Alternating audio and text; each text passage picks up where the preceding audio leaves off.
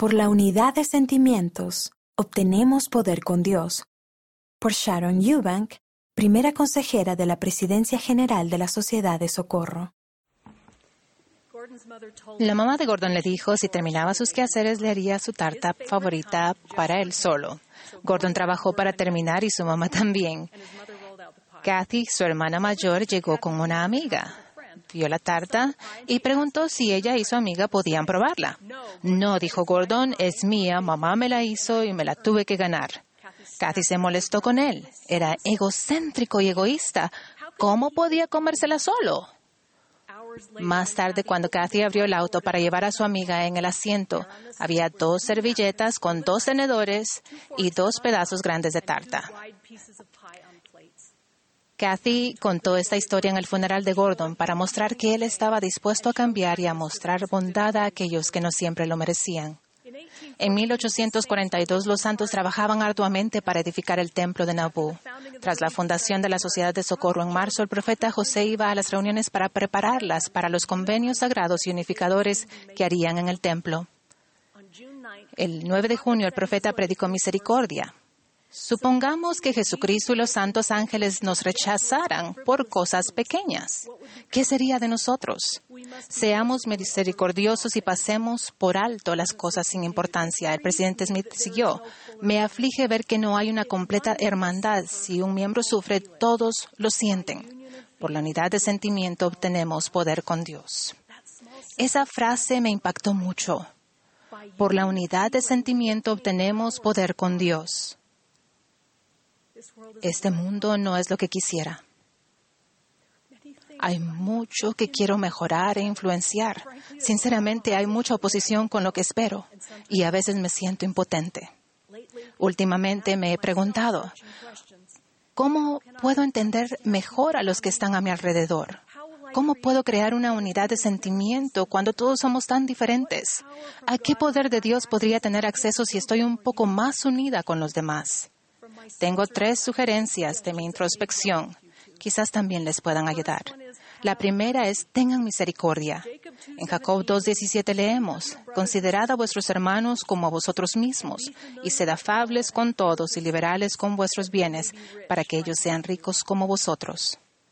Reemplacemos la palabra bienes con misericordia. Sed fiel, sed liberales con vuestra misericordia para que ellos sean ricos como vosotros. A menudo pensamos en los bienes como comida o dinero, pero quizás necesitamos un poquito más de misericordia en nuestro ministerio. Hace poco mi presidenta de la Sociedad de Socorro dijo, algo que les prometo es que mantendré su nombre a salvo, las veré como la mejor versión de sí mismas, nunca diré nada de ustedes que sea cruel, que no las eleve. Les pido que hagan lo mismo por mí porque sinceramente me aterra decepcionarlas. Por favor. José Smith dijo lo siguiente a las hermanas en ese día de junio de 1842. Cuando las personas me manifiestan la más mínima bondad y amor, oh, qué poder ejerce aquello en mi mente. Mientras que lo contrario tiende. Cuanto más nos acerquemos a nuestro Padre Celestial, tanto más disposición habrá en nosotros de sentir compasión hacia las almas que estén pereciendo. Sentimos el deseo de llevarlas mi discurso va dirigido a toda sociedad. Si quieren que Dios tenga misericordia de ustedes, sean misericordiosas unas con otras. Ese era un consejo específicamente para la sociedad de socorro. No nos juzguemos mutuamente ni permitamos que nuestras palabras hieran. Mantengamos nuestros nombres a salvo y ofrezcamos el regalo de la misericordia. La segunda cosa, hagan que su bote se equilibre. En 1936, un equipo de remos sin fama de la Universidad de Washington viajó a Alemania para participar en los Juegos Olímpicos, lo cual fue en los días más difíciles de la Gran Depresión.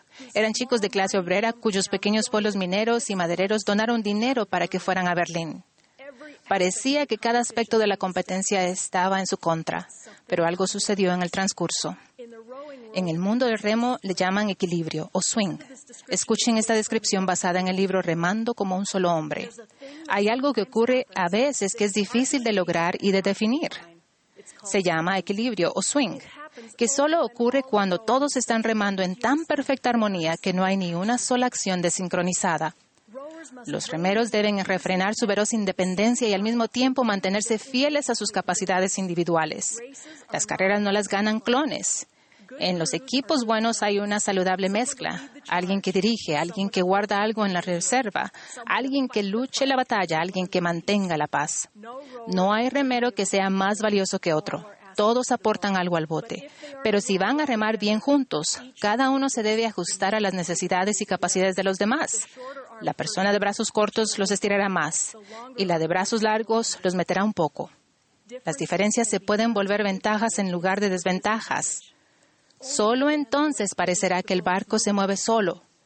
Solo entonces el dolor dará total lugar al júbilo. Un buen swing es como la poesía. Contra muchos obstáculos, este equipo encontró el swing perfecto y ganó. El oro olímpico fue increíble, pero la unidad de que cada remero sintió ese día fue un momento sagrado que siguió con ellos toda la vida. La tercera cosa, quiten lo malo tan rápido como pueda crecer lo bueno.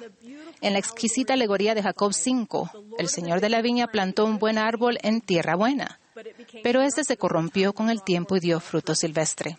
El Señor de la viña dice ocho veces, me aflige que tenga que perder este árbol.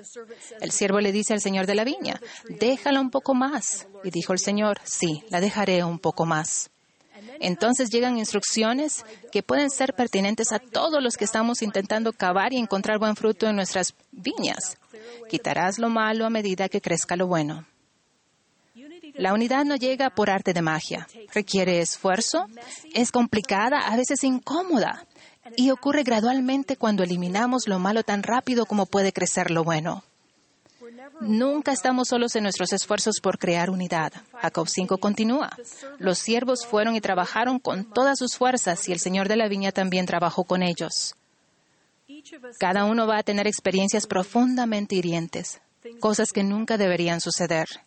Asimismo, cada uno en diferentes momentos permitirá que el orgullo y la altivez corrompan el fruto que damos. Pero Jesucristo es nuestro Salvador en todas las cosas.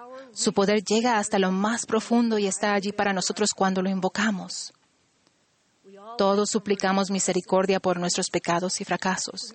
Él la da sin límite y pide que demos esa misma misericordia y comprensión unos a otros. Jesús lo dijo muy claro, ser uno.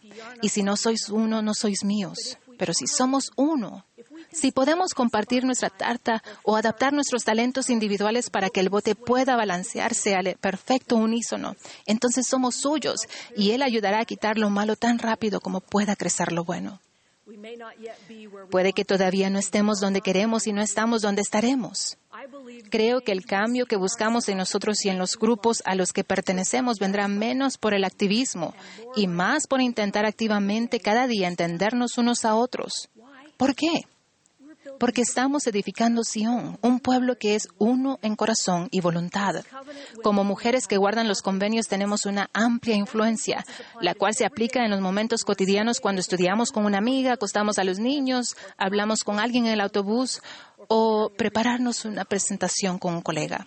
Tenemos el poder de eliminar los prejuicios y construir la unidad. La sociedad de socorro y las mujeres jóvenes no son solo clases, también pueden ser experiencias inolvidables donde mujeres diferentes subimos juntas al mismo bote y sermamos hasta encontrar nuestro equilibrio. Ofrezco esta invitación. Sean parte de una fuerza colectiva que cambie el mundo para siempre. Nuestra asignación por convenio es ministrar, levantar las manos caídas, poner a las personas con problemas en nuestras espaldas o nuestros brazos y llevarlas. No es complicado saber qué hacer, pero a veces va en contra de nuestros intereses egoístas y hay que hacer un esfuerzo. Las mujeres de esta iglesia tienen un potencial ilimitado para cambiar la sociedad. Tengo plena confianza espiritual en que al buscar la unión de sentimiento, invocaremos el poder de Dios para hacer nuestros esfuerzos más completos. Cuando la iglesia conmemoró la revelación del sacerdocio de 1978, el presidente Russell M. Nelson extendió una poderosa bendición profética. Es mi oración y bendición que dejo sobre todos los que están escuchando, que podamos superar toda carga de prejuicio y caminar rectamente con Dios y los unos con los otros en perfecta paz y armonía. Que podamos aprovechar esta bendición profética y utilizar nuestros esfuerzos individuales y colectivos para aumentar la unidad en el mundo.